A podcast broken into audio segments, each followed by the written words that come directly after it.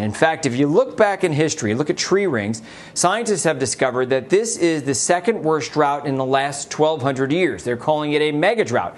It could be kind of tipping into the worst drought in 1,200 years. We'll see what happens over the next uh, couple years or so, but climate change is, is playing a part. Das hat der Meteorologe Jeff Berardelli in dieser Woche beim US-Nachrichtensender CBS News gesagt. Der Westen der USA befindet sich in einer Megadürre, in der zweitschlimmsten der letzten 1200 Jahre und es könnte sogar die schlimmste werden. Was genau ist da los?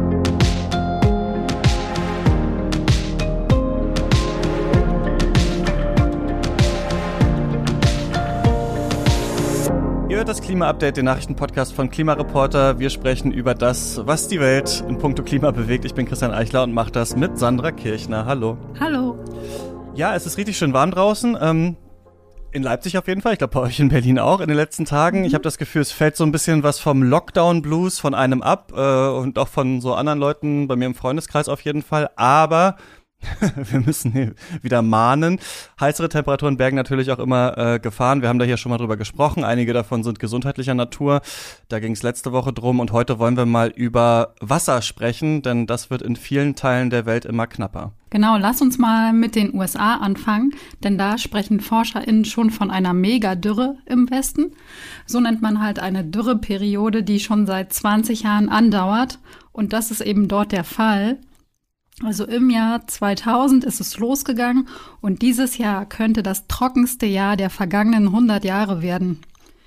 Ja, was bedeutet das genau? Also im kompletten Westen der USA ist Wassernotstand. Besonders schlimm ist es im Südwesten, vor allem äh, in Oregon, Nevada, Arizona, New Mexico, Utah, North Dakota und Kalifornien.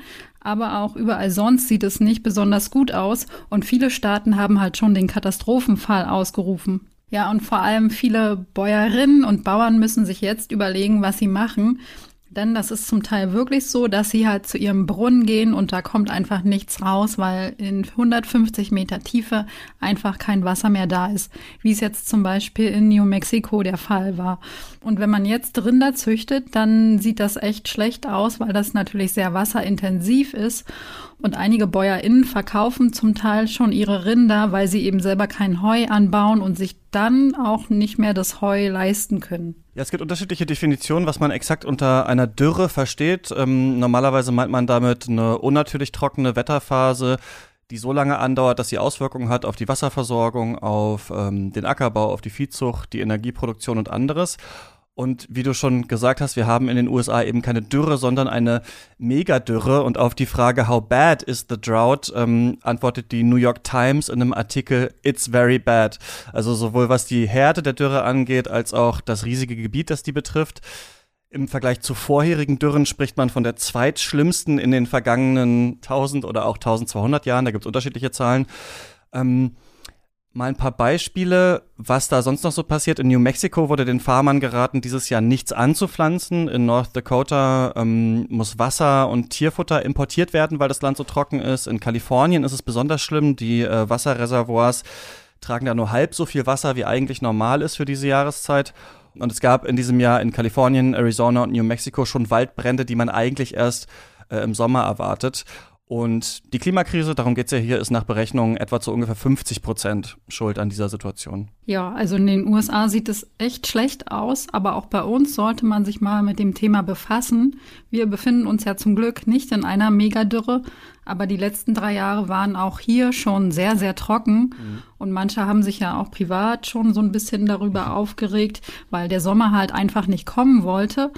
Ähm, man muss aber sagen, für die Böden in Deutschland war das schon ein Segen, denn die konnten sich zum Teil wieder regenerieren. Im Osten oder auch in einigen Gegenden im nördlichen Bayern ist die Lage nämlich noch immer angespannt. Aber sowieso befinden wir uns nicht im sogenannten Wasserstress. Das ist nämlich dann der Fall, wenn mehr als 20 Prozent der verfügbaren Wassermengen verbraucht werden. Lokal kann das natürlich immer noch mal anders aussehen. Letztes Jahr war zum Beispiel im niedersächsischen Lauenau die Wasserversorgung komplett zusammengebrochen und 4000 Menschen saßen damals auf dem Trocknen. Die Feuerwehr musste dann mit Tankfahrzeugen Wasser bringen. Ja, in Mecklenburg-Vorpommern gab es ähm, auch so ein Fall. In Ueckermünde haben die Wasserbetriebe zum Beispiel mal unangekündigt nachts das Wasser abgestellt, weil da die Urlauber in den Verbrauch in die Höhe getrieben hatten. Das sind jetzt nur Schlaglichter, aber wir sehen eben, das kann hier auch zu solchen äh, Krisen kommen, die sich natürlich stark von Region zu Region unterscheiden. Also in Schleswig-Holstein zum Beispiel gibt es kaum Probleme. In Ostdeutschland sind die Böden aber auch jetzt noch bis in zwei Meter Tiefe sehr trocken. Und auch wenn das jetzt mal so ein bisschen mehr geregnet hat, heißt das natürlich nicht, dass die nächsten Jahre nicht trotzdem wieder extrem trocken werden, denn dafür sorgt natürlich die Klimakrise. Eigentlich ist Deutschland ja ein wasserreiches Land, aber das kann sich schon ändern, denn so trockene Jahre wie 2018 und 2019, das könnte halt in 20 oder 30 Jahren schon die Regel sein. Und darauf sind wir mit unserer Wassernutzung und auch mit unseren Wasserinfrastrukturen gar nicht vorbereitet. Und weil die letzten drei Jahre schon so trocken waren, fragt man sich schon, ja, was tut denn die Regierung da dagegen? Svenja Schulze, die Bundesumweltministerin, hat jetzt endlich, muss man sagen, einen Entwurf für eine nationale Wasserstrategie vorgestellt. Das ist ein lustiger Zeitpunkt, so kurz vor der Wahl, weil eigentlich niemand weiß, was die nächste Regierung damit anfängt. Aber besser spät als nie. Ähm, bisher war die Wassernutzungspraxis in Deutschland ja eher so, Wasser schnell abfließen zu lassen und zurück in den Wasserkreislauf zu überführen. Und der Fokus der neuen Strategie liegt jetzt halt darauf, Wasser länger in der Landschaft zu halten und zu nutzen.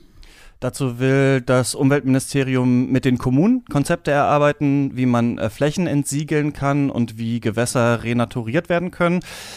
Das wären dann eben natürliche Rückhalteräume für Wasser und die würden dann in Phasen mit sehr wenig Niederschlag als Speicher fungieren und Schulze will auch Wasser- und Abwasserleitungen modernisieren und an den Klimawandel anpassen. Und dafür will sie drei Milliarden Euro pro Jahr in die Hand nehmen. Und auch die Land- und Forstwirtschaft soll Wasser sparen und Städte sollen wassersensibel werden. Also zum Beispiel Regenwasser besser nutzen und das einfach nicht mehr ableiten, was ja auch die Leitungsnetze bei Starkregen immer wieder überfordert.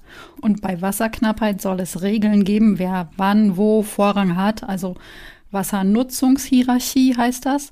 Und da steht halt der individuelle Bedarf nach Trinkwasser ganz oben auf der Liste. Ähm, und dann ha haben wir eigentlich noch ein weiteres Problem. Die deutschen Gewässer sind in keinem guten Zustand. Viele Gewässer sind verschmutzt und auch das Grundwasser ist mit Nitraten und mit Düngemitteln aus der Landwirtschaft belastet. Ja, und da drängt auch die Zeit. Ähm nicht nur, weil wir natürlich alle auch Lust auf sauberes Wasser haben, sondern weil die EU da auch Druck macht. Bis ähm, spätestens 2027 sollen alle Gewässer in einem guten ökologischen Zustand sein. Das besagt die Wasserrahmenrichtlinie der EU. Ja, und das ist in Deutschland halt nicht der Fall. Aber um das ähm, zu schaffen und auch die Widerstandsfähigkeit gegen die Klimakrise zu erhöhen, plant Schulze ähm, da ein Aktionsprogramm. Dafür will sie in den nächsten zehn Jahren jeweils 100 Millionen Euro ausgeben, also insgesamt dann eine Milliarde. Ja, also große Pläne. Umweltverbände finden das auch gut. Aber bisher ist es eben auch erstmal nur ein Plan, kein Gesetz oder so, das auch nicht mit dem Kabinett abgestimmt ist oder den Bundesländern. Also wir wissen nicht, was da passiert, aber der nächste oder die nächste Umweltministerin wird sich mit dem Thema schon befassen müssen. Davon können wir ausgehen. Das denke ich auch. Ähm, ja, leider muss man ja sagen, dass die Themen, mit denen wir uns hier so im Podcast beschäftigen, meist ja eher so ein bisschen negativ oder bedrückend sind. Das war in dieser Folge jetzt. Ja. Ähm, auch bisher schon so mit dieser ganzen Dürre-Thematik und das können wir jetzt auch nochmal toppen, denn in unserem letzten Thema für heute geht es um eine doppelte Krise. Ähm, über die Klimakrise reden wir ja jede Woche, aber wirklich schlimm ist es ja auch um die Artenvielfalt bestellt. Ähm, bis zu eine Million Tier- und Pflanzenarten sind vom Aussterben bedroht und der Verlust der Artenvielfalt und eben auch die Klimakrise, ja, das sind so die größten äh, Herausforderungen, die vor uns stehen und mit denen wir umgehen müssen. Ja, und damit das Thema vorankommt, haben jetzt zwei UN-Organisationen einen Bericht vorgelegt. Das klingt jetzt erstmal nicht so aufregend, aber der Weltklimarat oder abgekürzt IPCC, der halt Sachstandsberichte und Sonderberichte zum Klima veröffentlicht, hat sich erstmals mit dem Weltbiodiversitätsrat IPBES zu einem Workshop getroffen. Das sind quasi zwei UN-Gremien, die als zwischenstaatlicher Ausschuss organisiert sind und als der Biodiversitätsrat 2012 von den Vereinten Nationen ins Leben gerufen wurde, hat man sich quasi am IPCC, also dem Weltklimarat, orientiert. Den gibt es nämlich schon etwas länger. Und das Neue ist jetzt eben, dass sich diese beiden erstmals getroffen haben, um über die Klima- und die Biodiversitätskrise zu reden. Ähm, wenn man sich so die jüngsten Berichte der Organisation anschaut, dann taucht das auch beides schon mal auf, jeweils im Bericht des anderen. Also der äh, Weltbiodiversitätsrat redet vom Klima und äh, der IPCC ähm, von Biodiversität. Aber so ein richtiges gemeinsames Treffen, das gab es eigentlich noch nie. Das hat dann aber stattgefunden letzten Dezember und in den Wochen danach haben die am Report dazu gearbeitet und der ist jetzt diese Woche veröffentlicht worden, deswegen reden wir jetzt darüber. Und da wird dann eben auch in diesem Report gesagt, die beiden Krisen sind eng miteinander verwoben und die beeinflussen sich auch gegenseitig. Eines der Beispiele, die da genannt werden, ist der Klimawandel, der halt durch höhere Temperaturen oder Wetterextreme die Ökosysteme und Lebensräume zerstört. Und wenn Ökosysteme gestört oder zerstört sind, dann sind sie halt auch weniger gut in der Lage, CO2 aufzunehmen. Das kann man sich gut bei Wäldern und es wird auch am, beim Regenwald im Amazonas diskutiert, vor Augen führen, dass Wälder, die ja eigentlich durch Wachstum von Bäumen CO2 aus der Atmosphäre aufnehmen, diese Fähigkeit verlieren und im schlimmsten Fall sogar CO2 freisetzen können. Das ist halt so ein Beispiel für eine wechselseitige Beeinflussung.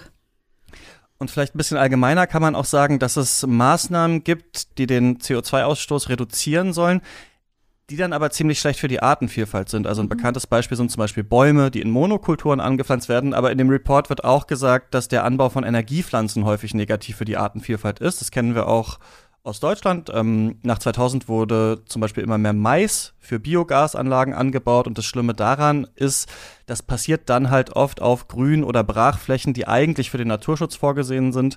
Und so hat dann der Anbau von Mais, der ja eigentlich dem Klimaschutz nützen soll, äh, die Zahl der Insekten und Wiesenvögel weiter zurückgedrängt. Ja, ist schon ein Problem und ein bisschen allgemeiner kann man sagen, dass manche Klimamaßnahmen die Artenvielfalt beeinträchtigen können, aber umgekehrt ist es eigentlich nur in wenigen Fällen so.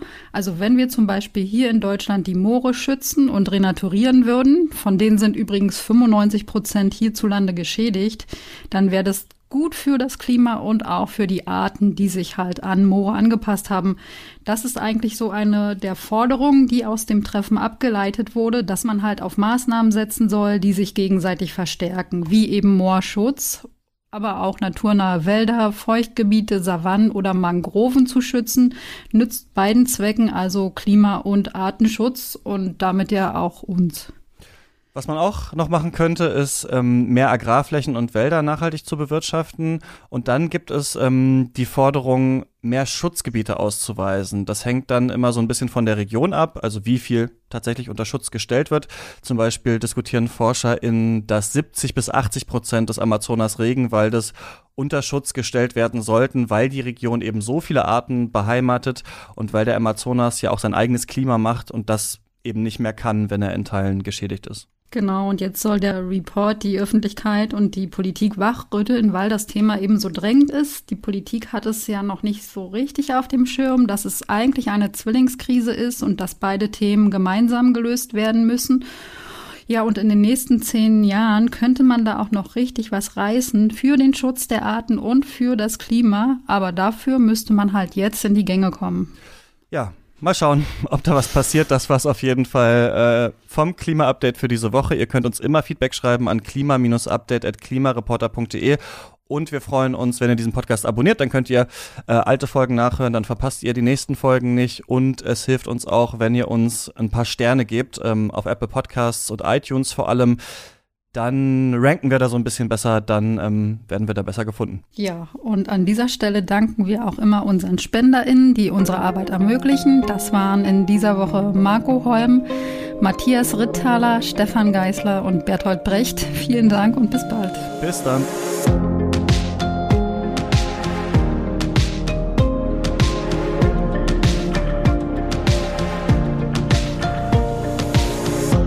Das Klima-Update ist ein Projekt des Klimawissen e.V. Produziert wird der Podcast von mir, Christian Eichler. Moderiert auch von mir und in dieser Woche Sandra Kirchner. Dieses Projekt wird erst durch eure Spenden möglich. Wenn ihr euch vorstellen könntet, uns finanziell zu unterstützen, dann klickt gerne auf den Spendenlink in der Podcast-Beschreibung.